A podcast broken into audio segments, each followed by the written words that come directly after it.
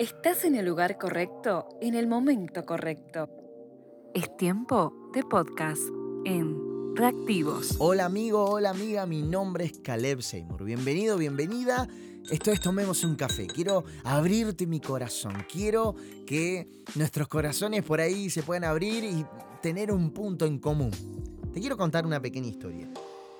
Una vez un niño, un niño, al ser niño es pequeño, con su madre no tenían ellos la posibilidad de ir en, un transporte, en vehículo hacia el jardín, hacia el kinder, dirían en otro país, hacia la escuela, el preescolar, dirían en, aquí en Argentina.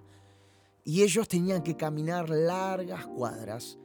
A la madre, a la mamá del niño, no se le dificultaba mucho porque ella como adulta daba pasos normales, eh, en su forma normal de caminar, pero este niño, al ser más pequeño, tener las piernitas más cortas, por cada paso que daba su mamá, él tenía que hacer dos. Entonces siempre a mitad de camino, o un poquito menos tal vez, él se cansaba. Este niño era yo.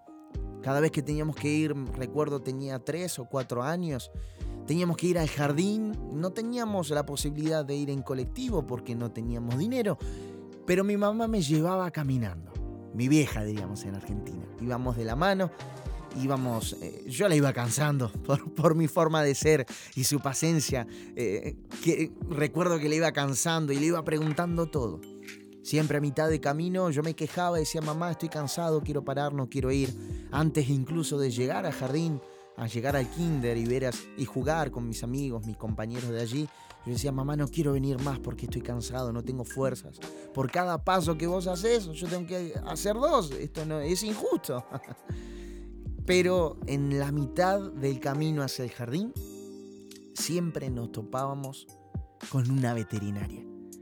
Y ese era mi, momento de, alegría, porque recuerdo el primer día, como si fuese hoy, el primer día caminando, cansado, y en eso que estoy cansado, mi vieja, mi mamá me dice, mira hijo, una veterinaria. Y estaba esa vidriera, esa esquina llena, un vidrio grande, y, del otro lado de la ventana gatos, perros, pequeños obviamente, gatitos, perritos, em, lleno de animales, pájaros, había, me acuerdo que había como una lagartija, un lagarto, no sé qué era, pero ese era mi momento de felicidad. Y le decía, mira mamá, un gato gordo, mira mamá, un gato flaco, mira mamá, un, perro azul, mira mamá, un perro marrón. Y, y ese era mi momento de felicidad y yo ahí descansaba.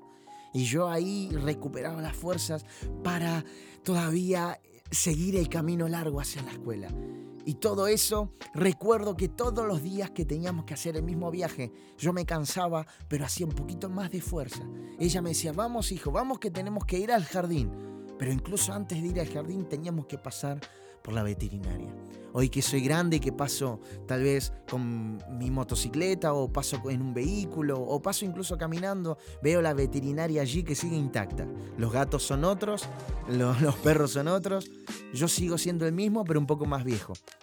Pero un día Dios habló mi corazón y, pude ver y Él me mostraba que en ese caminar de cuando yo era pequeño, iba mi mamá, mi, madre me tomaba la mano, del otro lado estaba él.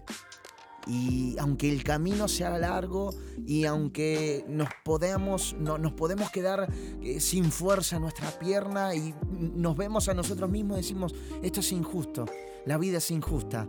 Eh, llegar a la meta, llegar en mi caso al jardín, no sé cuál sea tu meta, tu sueño, parece que se hace largo, se hace imposible, te quedas sin fuerza a mitad del camino. Pero ¿sabes qué te dice Dios en este momento, como me lo dijo a mí?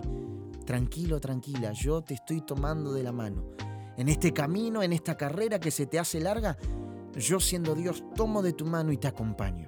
Incluso si te quedas sin fuerzas, vamos, yo sigo tomándote de la mano.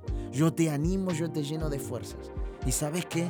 ¿Qué aprendí con esa veterinaria de a mitad de camino? Que cuando uno va tomado de la mano de Dios, incluso puede disfrutar el camino, incluso puede disfrutar el viaje, incluso puede disfrutar el proceso. Uy, otra vez, el café se enfrió. Nos vemos a la próxima. El podcast llegó hasta aquí Pero no te quedes con las ganas.